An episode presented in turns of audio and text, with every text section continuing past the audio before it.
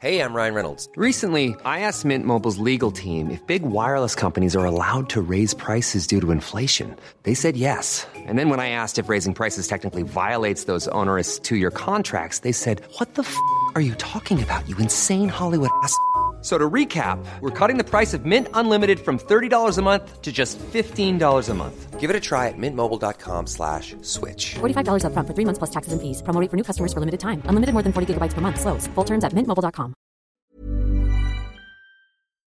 L'hebdo de l'écho, nous sommes à l'accord Arena à Paris-Bercy. Nous avons enregistré cette émission jeudi dans le cadre de la journée des entrepreneurs, le festival des entrepreneurs. Et je suis avec l'entreprise Terrega. C'est un spécialiste de l'énergie, du transport de gaz en Europe. Dominique Mocli, bonjour. Bonjour. C'est la question clé, hein, le gaz. Comment allons-nous passer cet hiver? Alors, on parle des stocks. Est-ce que vous êtes rassurant, comme Emmanuel Macron l'a été? Effectivement, les, les stocks, c'était la première chose à assurer, s'assurer qu'on avait du gaz pour l'hiver. Aujourd'hui, les stocks en France sont remplis à 100%, donc on est prêt à passer l'hiver. Oui, 100%, c'est une excellente nouvelle. Donc, même s'il y a un coup dur, un coup de froid, comme on dit, on pourra passer l'hiver. En fait, dans les scénarios qu'on a établis, il y, y a un scénario qui est un scénario stress test, qui est un scénario dans lequel on a vraiment une grosse pointe de froid. Là, on sait qu'on a des tensions sur le réseau, même avec les stockages pleins. Et c'est pour ça qu'on accompagne l'ensemble du plan énergétique de ces mesures de sobriété qui sont dans tous les cas indispensables pour préparer éventuellement ce petit stress. Mais pour un hiver normal, on n'a pas de souci. Donc, on est rassuré. Mais est-ce que cela aura un impact sur les prix? Si on a des stocks pleins, est-ce qu'à terme, le gaz va baisser? Alors, le- prix du gaz, il est fixé par les marchés. Donc, le marché, c'est un marché mondial, c'est lui qui fixe le niveau de prix en fonction de là où le gaz doit aller, là où on en a besoin. Là, il est au prix fort actuellement. Alors, il est au, au prix fort, enfin, le, le prix varie hein, en fonction effectivement de la demande et de l'offre. Mais c'est pour ça aussi que, que l'Union européenne, que les gouvernements prennent des mesures. Parce qu'après, pour réguler ces prix, on est obligé de faire appel au gouvernement qui modifie les règles suivant lesquelles on commercialise. Bien, sans être trop technique, Emmanuel Macron nous dit rassurez-vous, on va tout faire pour faire baisser le prix du gaz. Est-ce que c'est, est-ce qu'on peut le croire? Alors, en fait, faire baisser le prix du gaz à, à l'échelle internationale, il n'y a, pas de, de vrais moyens systémiques. En revanche, l'Europe peut avoir une approche un petit peu différente de ce qu'elle qu'elle a aujourd'hui. C'est ce qui se passe avec des achats groupés, avec aussi des caps, c'est-à-dire un prix maximum pour fabriquer de l'électricité à partir du gaz. Et ça, ça peut avoir un impact sur le prix de l'électricité et sur le prix du gaz, du coup. Vous êtes, vous, le transporteur de gaz en Europe. hein, c'est euh, l'ancien réseau géré par Total. Aujourd'hui, ça appartient à un consortium d'entreprises. J'aimerais savoir, c'est quand même très vulnérable, ces réseaux sous-marins. On a bien vu avec l'affaire Nord Stream 1 qui a été, sait-on, euh, victime d'un attentat.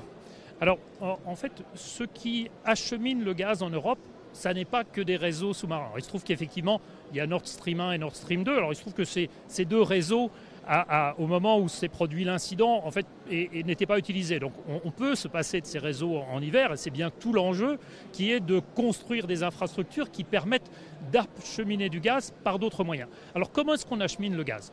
On l'achemine sous forme liquide au travers des terminaux de gaz naturel liquéfié. Donc ils arrivent en bateau et ensuite on les regazéifie pour les mettre dans des pipelines. Des milliers de kilomètres. Dans des milliers de kilomètres de pipeline, nous on a 5000 kilomètres de pipeline par exemple. L'autre euh, élément c'est qu'on les amène aussi par pipeline. Et, et le principal fournisseur pour la France c'est la Norvège. Donc on, on récupère du gaz qui est extrait en Norvège et qui arrive par pipeline en France.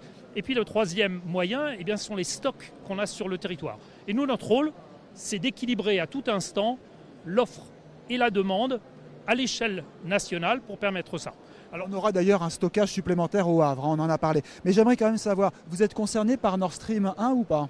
En fait, on, on est l'ensemble du dispositif national et européen est concerné par Nord Stream 1 et Nord Stream 2, puisque effectivement, ce, ce- ce- ce- voilà, il n'y a pas de gaz et il n'y aura pas de gaz au travers de cette infrastructure. Néanmoins, on a pris des mesures qui font que pour l'hiver qui vient et pour les hivers qui viennent, eh bien, il y aura des infrastructures qui vont remplacer Nord Stream 1 et Nord Stream 2. C'est-à-dire des infrastructures, il y aura de- des réseaux parallèles Ce seront en fait des terminaux de gaz naturel liquéfié qui seront dans le nord de l'Europe. Celui du Havre en est un, hein, c'est euh, un des terminaux qui permettront d'amener plus de gaz. Et puis on renforce aussi des infrastructures dans le sud. Par exemple, les Espagnols achemineront un petit peu plus de gaz du sud vers le nord pendant cet hiver, les hivers qui viennent. J'aimerais terminer par la transition écologique, parce qu'évidemment, qui dit gaz dit énergie fossile. Si elle s'arrête un jour, cette énergie fossile, que vont devenir tous vos réseaux?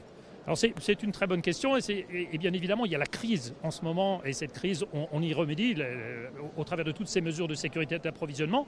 Maintenant nos infrastructures elles s'inscrivent dans le long terme dans les gaz verts au sens large. C'est quoi les gaz verts? Ce sont les biométhanes. Donc aujourd'hui vous avez de plus en plus de production de biogaz dans nos territoires qui sont injectés sur notre réseau et qui vont remplacer le gaz naturel.